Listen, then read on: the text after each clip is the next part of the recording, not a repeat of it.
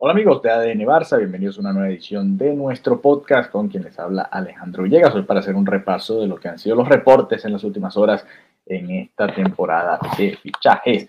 Mucho movimiento, muchos rumores, muchos comentarios ahí en nuestro grupo de WhatsApp, muchas cosas que realmente ni siquiera están sucediendo, pero bueno, hay que ir monitoreando cuál es el panorama en cuanto a los posibles fichajes, posibles ventas del Fútbol Club Barcelona y por eso queríamos hacer este episodio para hablar de, algunas cositas, ¿no? Puntuales, cortas, cortitas y al pie en este episodio especial que estamos grabando este jueves 29 de junio. A ver, eh, comencemos con el primer tema, lo habíamos conversado con Mariana Guzmán el pasado lunes y era la no renovación de Arnau Tenas, el tercer portero del Barça, el portero del filial del Barça Athletic, y nos parecía extraño, ¿no? Decíamos, eh, es raro que el Barça no, no le haya ofrecido la renovación, un jugador que pinta para ser alguno de los dos porteros, no sé si el titular por encima de Iñaki Peña, pero pudiesen luchar por el puesto en el futuro, tomando en cuenta que a Ter Stegen le quedarán 3, 4, 5 años, quién sabe, de su mejor nivel.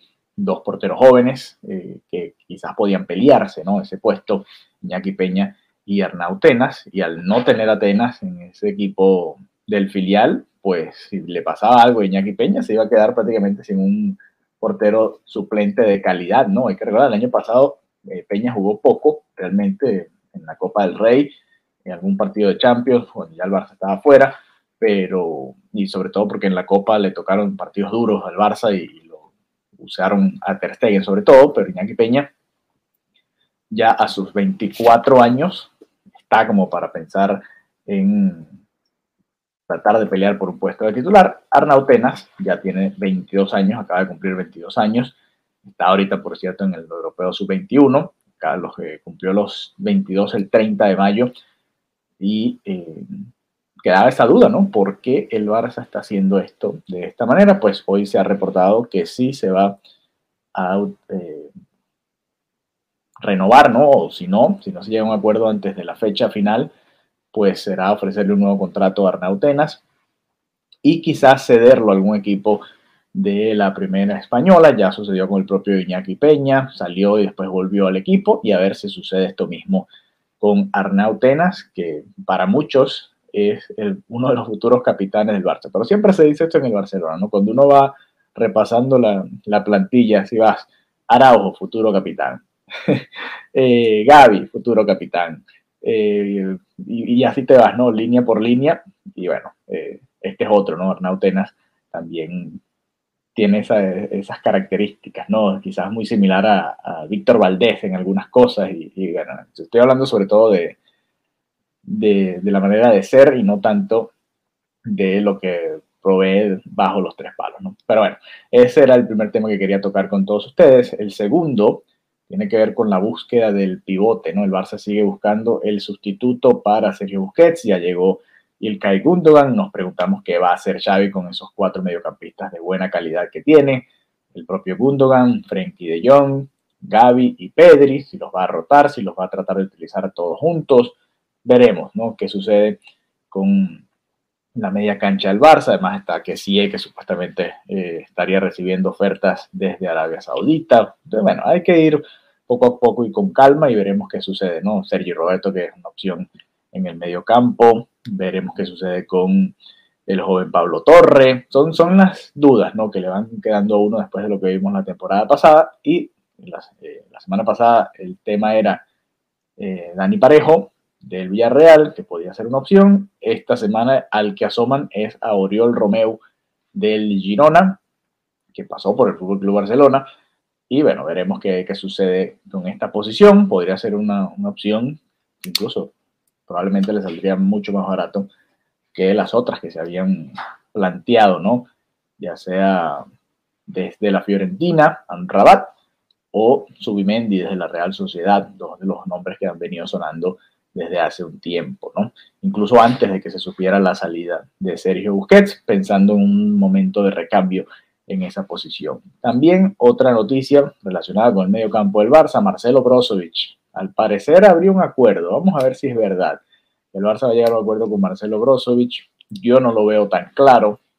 Además, creo que no es una de las prioridades del equipo en estos momentos. Como decía, ya teniendo a Gaby a Pedri, a Gundogan, agregarle otro mediocampista de ese estilo, no sé, no, no creo que sea la prioridad del Barça, veremos qué, qué va sucediendo, ¿no? Y si es realmente uno de los fichajes que está planteándose la directiva y veremos también cómo lo utilizaría Xavi en todo caso. Eso ya será para otro episodio cuando esté más segura esa situación.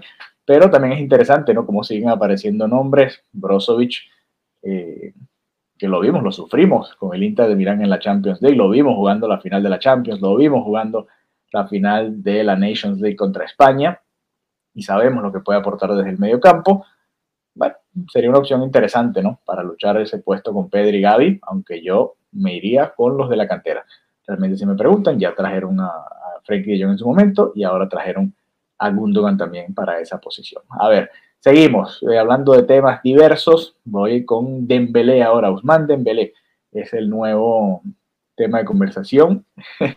Estaría, o, la noticia del día de hoy es que no va a activar la cláusula que eh, le permitía que por 50 millones podía salir del Fútbol Club Barcelona se va a quedar. Supuestamente se está trabajando en una posible renovación hasta el 2027 y eso me hizo preguntarme qué, edad tiene realmente Usman Dembélé, porque llegó muy joven al Barcelona, se pintaba como un eh, fichaje de presente pero también de futuro y eso creo que eh, la gente se le olvida un poco, ¿no?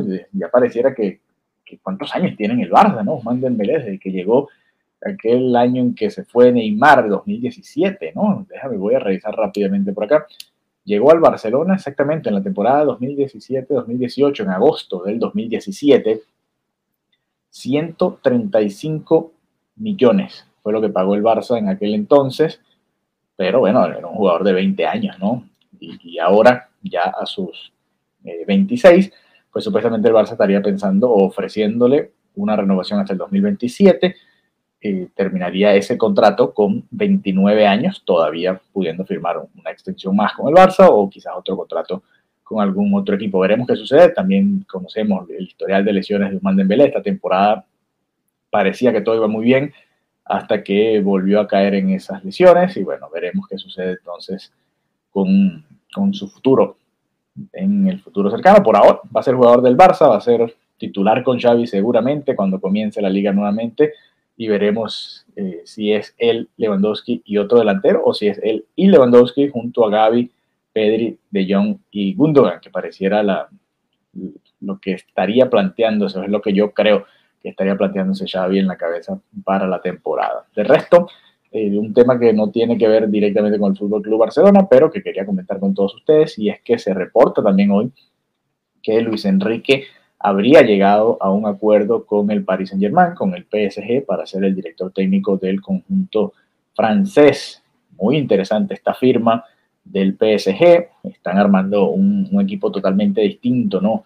En estos momentos, por supuesto, alrededor de Kylian Mbappé, que es lo que creo que ellos deberían haber hecho desde hace tiempo. Y sería interesante, ¿no? Ver a Luis Enrique con Mbappé, con Neymar nuevamente reencontrándose y ver si le puede dar otra vuelta, ¿no? A este Paris Saint-Germain que también, por cierto, confirmaba hoy eh, Fabricio Romano que ya llegaron a un acuerdo para el traspaso y la obtención de Lucas Hernández, el lateral izquierdo de Francia, para el PSG. Así que Luis Enrique, caso de confirmarse esta noticia para el PSG, un, una noticia de esas que duelen, ¿no? Porque obviamente el, el mundo Barça es muy de apoyar a Luis Enrique, lo hizo incluso cuando estaba con la selección española, independientemente de las diferencias que haya con un sector de la población o de la afición del Barça con respecto a España y a su selección, pues ha tenido por lo general el apoyo de Luis Enrique de la afición del Barça, pero en el PSG, pues ya ustedes saben, ¿no? no es el equipo favorito ni predilecto de muchos de nosotros, me incluyo, y bueno, eh, va a ser un rival complicado en Europa. Me, me da intriga, ¿no? ¿Qué va a pasar con ese proyecto de Luis Enrique ahí en Francia? Y bueno, será una oportunidad interesante también para el, director técnico, ya sin Messi, lamentablemente para él, pero bueno, también con varias figuras importantes. Mbappé y Neymar siguen ahí, eh, llegaron ya a una final de Champions en su momento contra el Bayern Múnich y con Luis Enrique a la cabeza, yo creo que va a ser interesante, ¿no? lo que pueda armar el técnico español ahí en Francia. Así que bueno, un poco un repaso ¿no? de algunas de las noticias del día, comentarios con algunas de ellas, Arnau Tenas, Oriol Romeu, Marcelo Brozovic, Dembélé y Luis Enrique, hoy acá en ADN Barça Podcast. Espero que hayan disfrutado y estaremos muy atentos el próximo lunes. Ojalá nos podamos conectar con todos ustedes. Creo que vamos a hacer el episodio de los delanteros, el que le venimos eh, prometiendo desde hace un tiempo. Ansu Fati, Ferran Torres, ¿qué va a pasar con ellos? ¿Qué hacer con ellos? ¿Se deben o, merecen la oportunidad de ser titulares junto a Lewandowski y Dembélé? Rafinha, ¿qué va a pasar con Rafinha? ¿Qué debería ser el Barça? ¿Qué debería ser Xavi después de su buena temporada eh, inicial, ¿no? La primera con el Barça jugando en los extremos, pues ya lo estaremos conversando con Mariana Guzmán en ADN Barça. Gracias por habernos acompañado. Recuerden que pueden enviarnos sus preguntas, sus comentarios a través de nuestro grupo de WhatsApp. Si usted no es parte del grupo de WhatsApp todavía, pues le invitamos a que nos escriba a través de nuestras cuentas de Twitter e Instagram, arroba adnbarcapot, arroba adnbarcapot, por ahí nos pueden escribir, o también a Mariana Guzmán, arroba Marinita Guzmán, a mí también pueden escribir, Alejandro Villegas, arroba Alejandro 32 enviarnos sus comentarios, sus preguntas, y si quieren ser parte del grupo de WhatsApp, con mucho gusto les enviamos el enlace. Un abrazo y nos encontramos pronto nuevamente acá en ADN Barça Podcast. Hasta la próxima.